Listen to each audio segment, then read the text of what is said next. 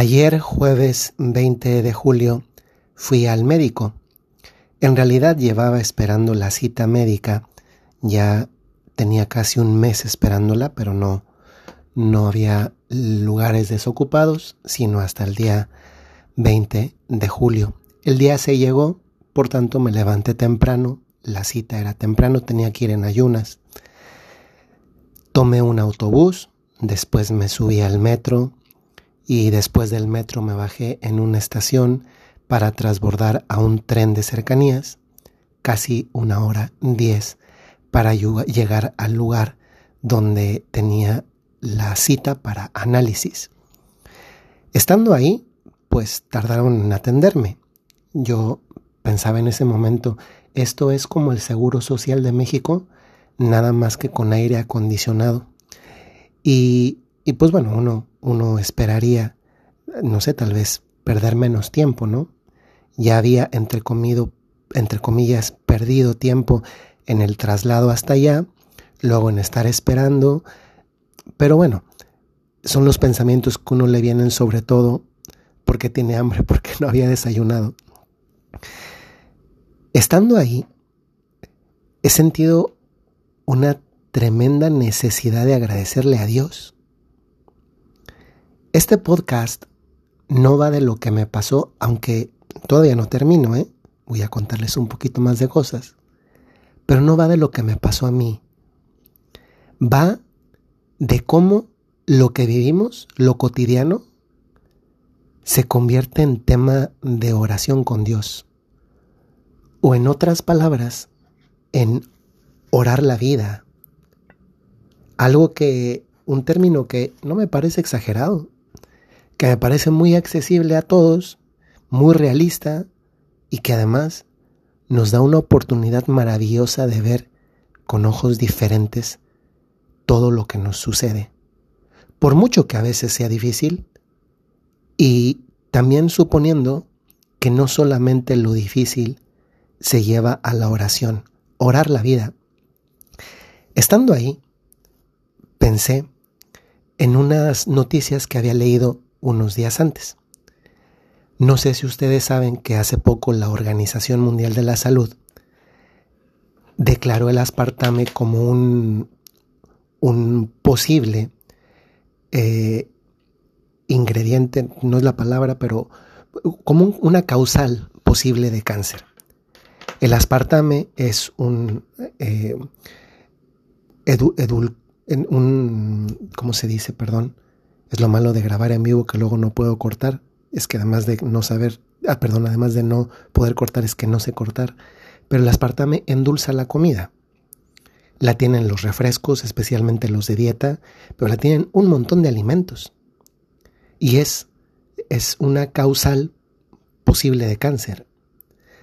Eso me hizo pensar, días antes de que yo fuese al médico, en, en cuántas personas toman o tomamos, yo también he tomado refrescos de dieta o los así llamado cero.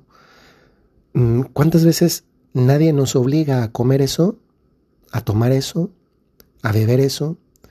Y sin embargo lo hacemos. Y cómo después en un momento de la vida uno se sorprende de por qué tengo cáncer y nos enojamos con Dios.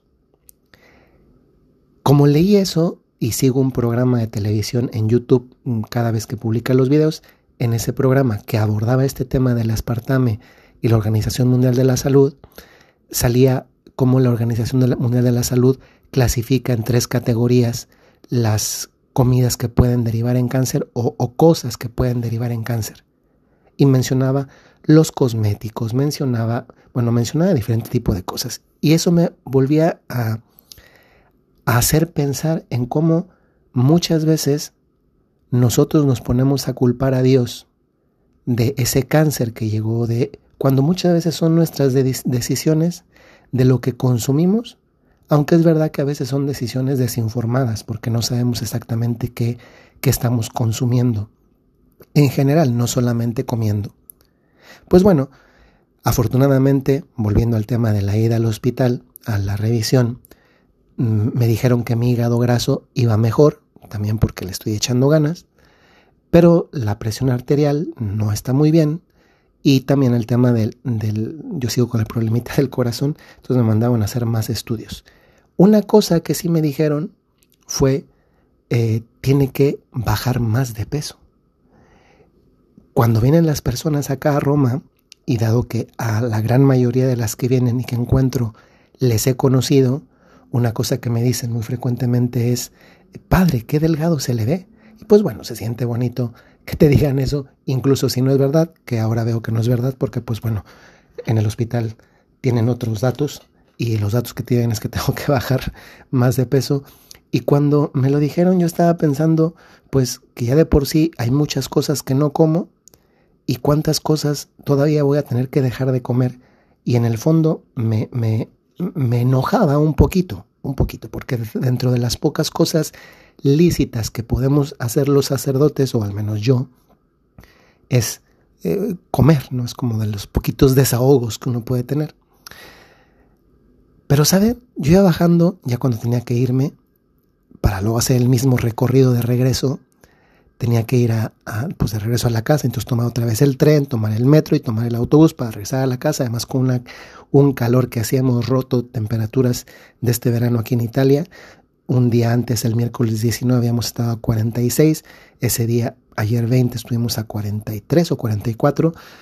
Entonces ahí iba yo por la calle y en eso, bajando, perdón, todavía no, todavía no, todavía no llegaba a la calle, pero bajando, porque yo estaba en un piso quinto y tenía que bajar para salir, me encuentro a un señor eh, empujando la silla de ruedas con su esposa encima y la esposa era evidente que tenía cáncer, porque tenía el cabello, no tenía cabello más bien. ¿Saben? Yo iba bajando las escaleras y me quedé viendo a las personas. Y me emocionó muchísimo. Primero porque esa, esa esposa, que también podría ser el esposo, pero en este caso es ella, tiene un amor que un día le dijo, prometo serte fiel en lo próspero y en lo adverso, en la salud y en la enfermedad, y amarte y respetarte todos los días de mi vida. Sí, eso que es contracorriente a mucho del amor desechable del usa y tira que se vende hoy y que se nos quiere hacer creer que eso es lo natural. Pues me conmovió mucho. Y yo pensaba cuántas renuncias tiene que hacer la señora, renuncias de diferente tipo, entre otras cosas también a la comida, cuántas su esposo también posiblemente. Y entonces eso me redimensionó todo. Porque pues sí, tal vez yo iba con, un poquito de, enojo de, de ahora qué tengo que dejar de comer, ahora qué dieta tengo que seguir, etc. Y no me di cuenta en ese momento que ya estaba en el hospital, haciéndome los análisis, de las muchas bendiciones que sí tenía. ¿Y saben qué? Eso tantas veces nos sucede no nada más a mí, nos sucede mucho a todos nosotros.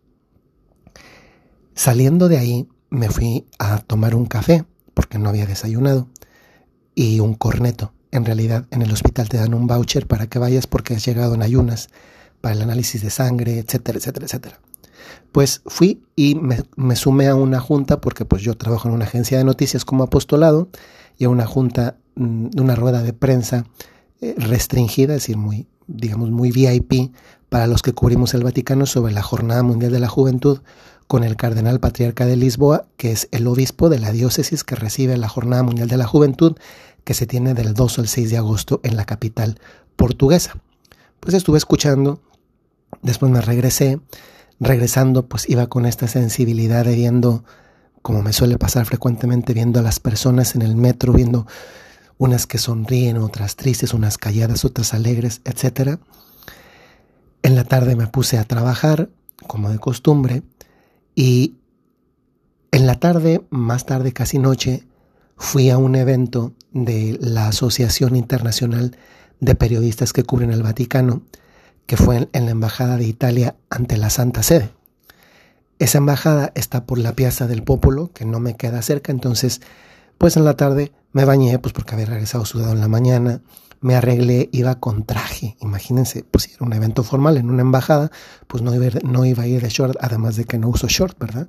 Pero iba a ir un poco más presentable en un evento formal y era el cierre del año 2022-2023 en la embajada va a estar el secretario de Estado del Papa y vamos a poder interactuar con él. Después iba a haber un, un refrigerio y conocí a una periodista que no conocía, una periodista, bueno, no voy a decir más datos porque no, luego por países se pueden identificar. Ella estaba delante de mí, ah, hablé con varios periodistas, ¿no? Pero esta en particular me sorprendió porque me dijo que era freelance. Freelance es cuando, cuando no trabajas para un medio en particular, sino que tú trabajas y tienes que hacer el doble esfuerzo de andar consiguiendo quien te, quien te pague de forma uh, quien te pague el trabajo que has realizado. Es decir, a diferencia de otros medios, pues hay que, ya, ya lo que, lo que produces de todos modos te lo pagan. En este caso los freelance no, y una freelance. Y estaba delante de mí y pues estaba sentada, yo estaba atrás y como hizo los pies para atrás, así cuando uno pone los pies abajo de la silla hacia atrás, veo qué lastimados tiene los, la, la parte de, ¿cómo se dice? Ay, pues la parte atrásita del, del pie arribita del talón, no me acuerdo cómo se llama, lastimada de sangre.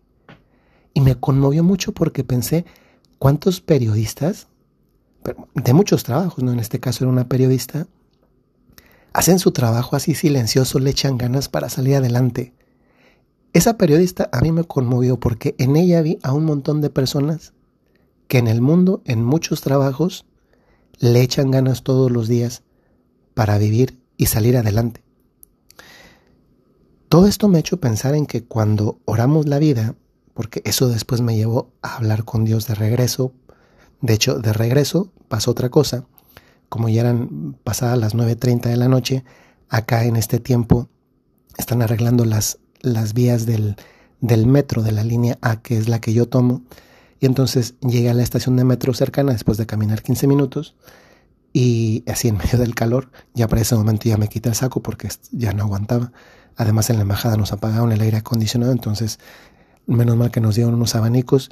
Yo no sé si un hombre usa abanico o no, pero yo lo usé todo el rato porque estaba muriéndome de calor. Pero bueno, llego a la estación de metro, pues ya es ahora 9.30, ya no había metro, entonces era buscar cómo regresarme porque pues un taxi no, no lo podía pagar. Entonces eh, me mm, ya salgo, encuentro un autobús, ya, pues ya me regreso en el autobús y en el autobús vas viendo personas de diferente tipo, ¿no? Y yo orando lo que había vivido ese día. Y a lo que voy con esto es, nos hace falta hablar de Dios, de lo que vivimos. Porque cuando hablamos de Dios, de lo que vivimos, tenemos una sensibilidad diferente y vemos la vida de manera diferente. No con este club de optimismo, del club de los positivos, sino con el realismo propio de quien sabe que a pesar de que algo no va del todo bien o puede ir mejor, no voy solo porque voy con Dios. Ayer pensaba, viendo a la periodista, viendo a esa señora con cáncer en, la clínica de los análisis, ¿cuántas veces la vida se nos va aspirando a tener algo mejor? Y en ese tiempo de la aspiración, que muchas veces lo único que nos hace es crearnos ansiedad, estar continuamente quejándonos de lo que no tenemos, se nos olvida ver muchas cosas maravillosas y más esenciales que sí tenemos. Por ejemplo, la salud. ¿Cuántas personas cambiarían muchas cosas que tienen, una casa, un viaje, una herencia, etcétera, por tener salud? Es más, ¿cuántas personas gastan precisamente en salud? Y puede ser que tú, que sí la tienes, hasta el día de hoy te la hayas pasado quejándote o sintiéndote insatisfecho o insatisfecha porque no tienes muchas otras cosas que sí son deseables, a veces legítimamente deseables. Hay que aspirar a cosas buenas y trabajar por esas cosas buenas, pero no vivir agobiado porque eso me impide disfrutar lo único que sí tengo. ¿Cuántas veces olvidamos agradecer lo esencial? Que tienes una casa donde dormir, que tienes algo que comer, que tienes un trabajo, que tienes vida, que tienes salud, que tienes amor, que tienes una familia, que tienes unos hijos. Tal vez mucho de lo que yo he mencionado no es perfecto, pero bienvenidos al mundo real, donde las cosas y situaciones, contextos y relaciones perfectas no existen. La única relación, contexto perfecto y persona perfecta, personas, es Dios nuestro Señor. Él sí. Y qué impresionante que Él no nos falla. Qué impresionante que justamente lo que vivimos, bueno o malo, lo podemos orar con Él. Y que no tenemos que esperar a que nos pase algo, algo duro, difícil de vivir, para comenzar a platicarlo con, con Dios nuestro Señor. Como se han dado cuenta, hoy no es que tal vez no es un tema específico, ¿no? Tal vez dentro de los podcasts que he grabado es quizá de los más personales. Ojalá que también un poco de profundos. Yo no he querido decir en absoluto que no nos esforcemos y no luchemos por conseguir cosas a las que aspiramos y que es legítimo aspirar. Yo lo que estoy diciendo es que si estamos obsesionados por cosas que no tenemos y perdemos de vista bendiciones mucho más grandes que esas cosas que todavía no tenemos, al final ni nos hace bien, ni nos permite disfrutar la vida, ni nos permite ser agradecidos. Porque el que agradece identifica aquello que tiene y por lo cual precisamente está agradecido. Y hoy los exhorto a esto, porque tal vez tú no eres la señora con cáncer que vi ayer, tal vez tampoco eres el esposo, el familiar que acompaña a esa persona enferma, que las hay muchas personas que acompañan a otros seres queridos enfermos. Tal vez tampoco eres la periodista de los pies heridos, heridos por el trabajo, por el ir a buscar el sustento personal para ella y para su familia. Pero si eres la persona que eres tú, con todas tus luchas y también con todos tus éxitos, con muchas cosas que te faltan, pero también, y esto es más importante aún, con muchas cosas que sí tienes y que son el gran patrimonio con el cual comenzar. Te deseo en definitiva que aprendas con la gracia de Dios a orar la vida y agradecer todo lo que tienes para poder recibir todo lo que deseas bueno para tu vida. Soy el Padre Jorge Enrique Mújica, de los Padres Legionarios de Cristo. Les saludo con mucho aprecio desde la ciudad de Roma. Y este podcast lo iba a grabar ayer, pero estaba tan conmovido ayer que ayer me daban ganas de llorar. Por eso lo grabé hasta apenas hoy pensando que a lo mejor se me iba a pasar y, y no lo iba a grabar, iba a grabar otra cosa, pero al final lo tengo tan en el corazón y sé que hace mucho bien tratar estos temas con Dios. Este podcast no iba sobre mí. Este podcast era un pretexto de Dios para ayudarte a identificar muchas cosas buenas que sí tienes en la vida. Decide porque sí está en tus manos ¿En qué te quieres fijar? ¿En todo lo que te falta, que no te arregla nada? ¿O en todo lo que tienes, que se convierte en una piedra angular para construir y recibir todo lo que deseas y que, entre comillas, te falta? Ahí te lo dejo para tu diálogo con Dios. Que el Señor les bendiga. Gracias sinceramente por todo el tiempo que han escuchado muchos de ustedes este podcast. Yo no sé cuánto tiempo yo pueda seguir grabando un podcast. La vida para todos pasa pronto, también para mí. Y es una bendición saber que estamos de paso y que vamos camino al cielo. Y hoy le pido al Señor, para mí y para ti, poder llegar al cielo. Hasta luego.